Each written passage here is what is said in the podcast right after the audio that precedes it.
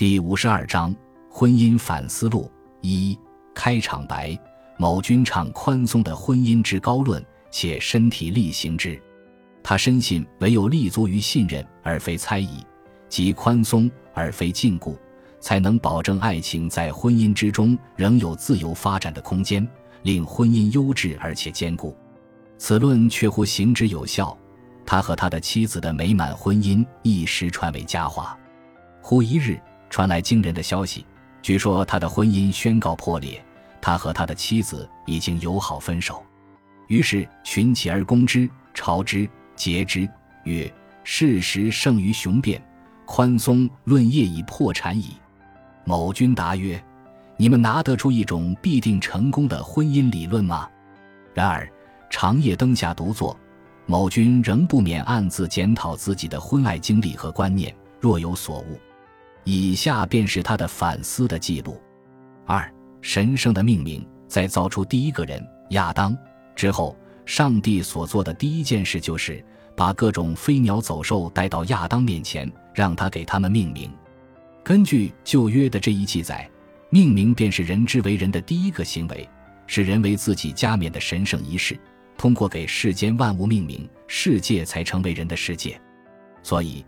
一个男人把一个女人叫做妻子，一个女人把一个男人叫做丈夫，这不仅仅是一个法律行为，而且是一个神圣行为，是在上帝面前的互相确认。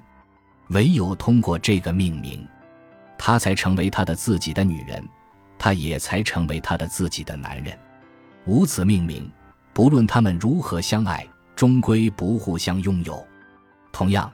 他们的屋宇在他们互相命名为妻子和丈夫之前，只是一个住处。唯有通过这个命名，才成为自己的家。不结婚而同居当然潇洒，但是无其名璧也无其实，至少缺少了那种今生今世共有一份命运的决心和休戚与共之感，那种走遍天涯海角仍然牵肠挂肚的惦念。当然，有其名未必有其实。多少男女顶着夫妻的名义，却同床异梦，并不觉得找到了今生今世真正属于自己的女人或男人。